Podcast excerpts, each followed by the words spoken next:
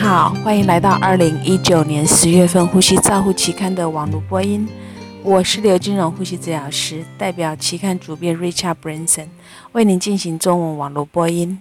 第一篇文章是主编精选的论文，他们选出 roly 等人比较诱发性深呼吸训练器与气道正压通气治疗的临床随机分派的研究。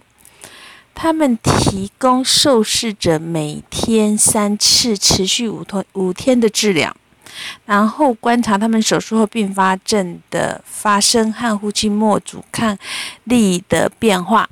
结果显示，术后肺部并发症住院时间和呼气末的阻抗都没有显著的差异。那这项研究最大的限制就是缺乏控制组，随机分派。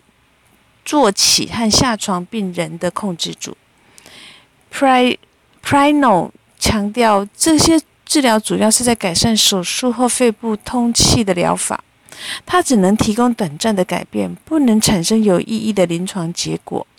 建议未来研究应该要增加下床和走动的对照组。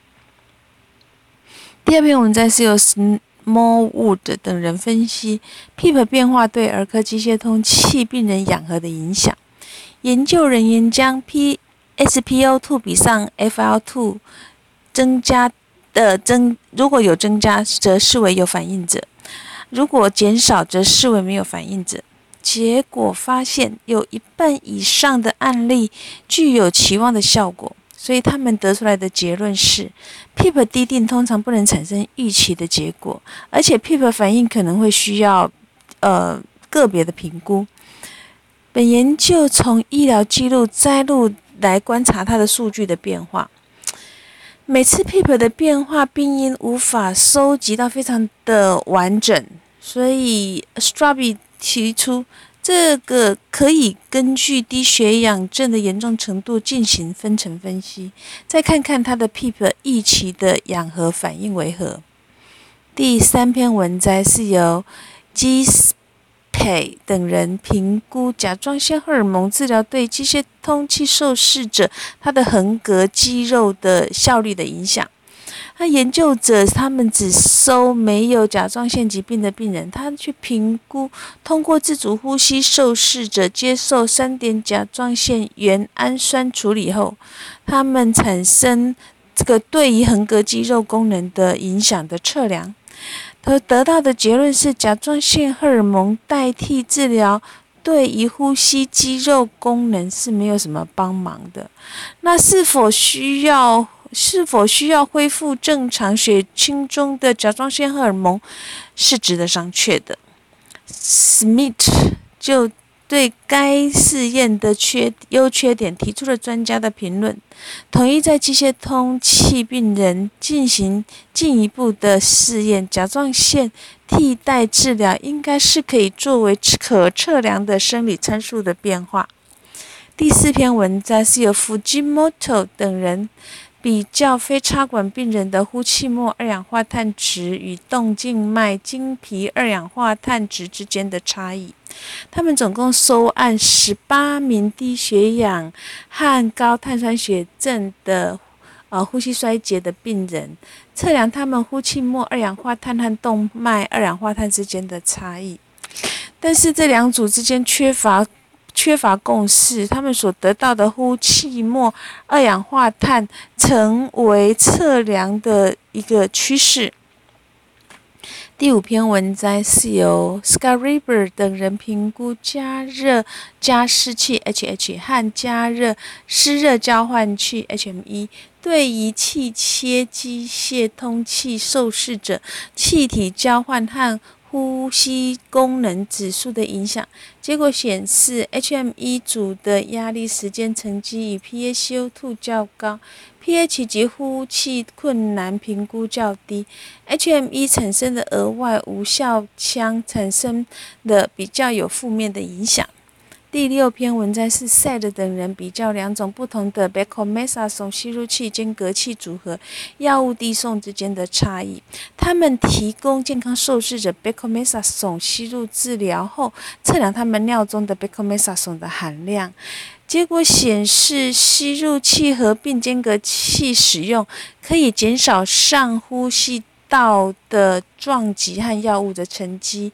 那如果那个间隔器没有用水冲过，它的肺部沉积率会比较好。第七篇文摘是由 Caro Follow 等人测量测试健康志愿受试者高经鼻高流量氧气导管治疗与头盔 CPAP 组合系统使用上面的差异。结果显示，受试者对于头盔 CPAP 组合系统耐受力良好，咽部气道压力的测量值是相似的。那该种技术在临床上的应用，还是需要进一步的研究来确定。第八篇文摘是由 Ejofol 等人在儿科模型评估金鼻高流量氧气治疗导管的呼气末阳压的效果。作者们使用 3D 列印出这种呃肺的模型和呼吸道的模型，然后使用经鼻高流量氧气治疗。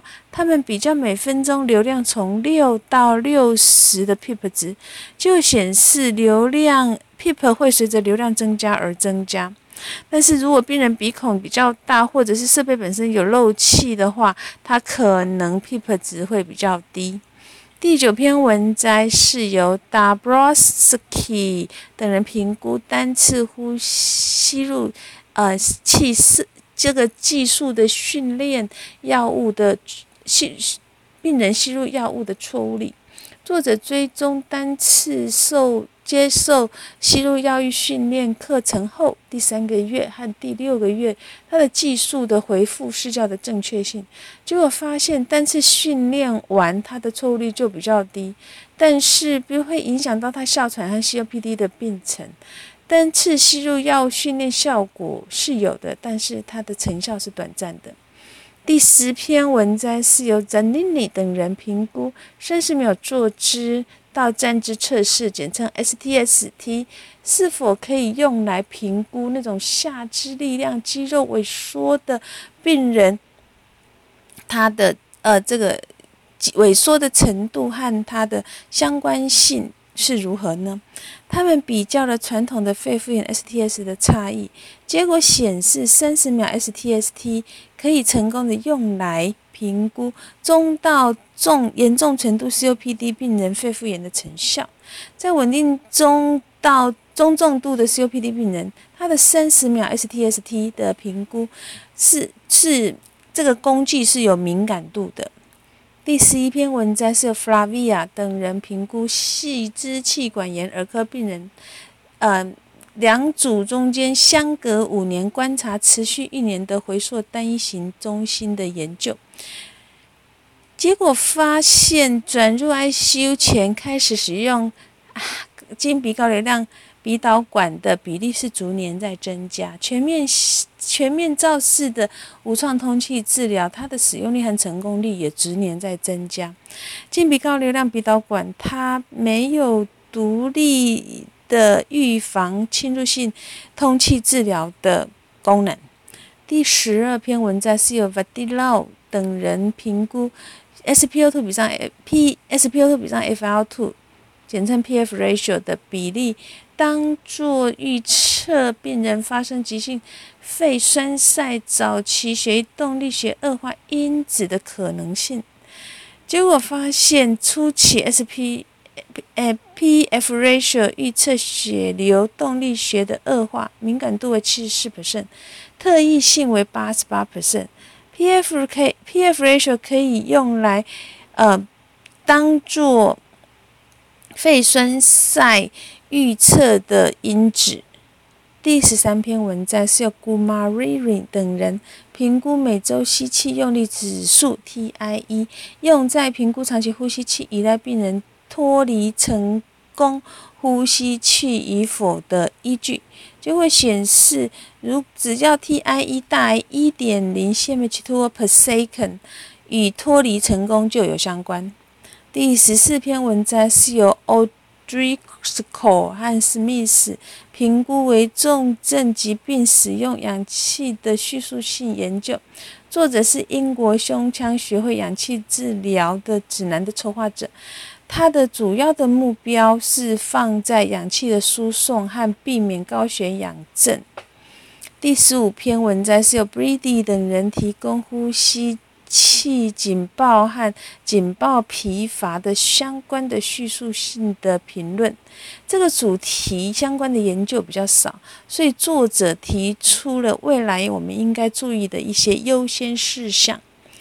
以上是十月份《呼吸照期刊》的中文网络播音，由中国医药大学呼吸治疗学系刘金荣呼吸治疗师翻译与播音，主要从呼吸治疗师的修稿与审稿。如果您想进一步的了解原文的内容或过去的议题，请上美国呼吸照护期刊网站 www 点 rcjournal 点 com。你也可以借由网络的订阅，自动收到未来网络播音的议题。谢谢您的参与，再见。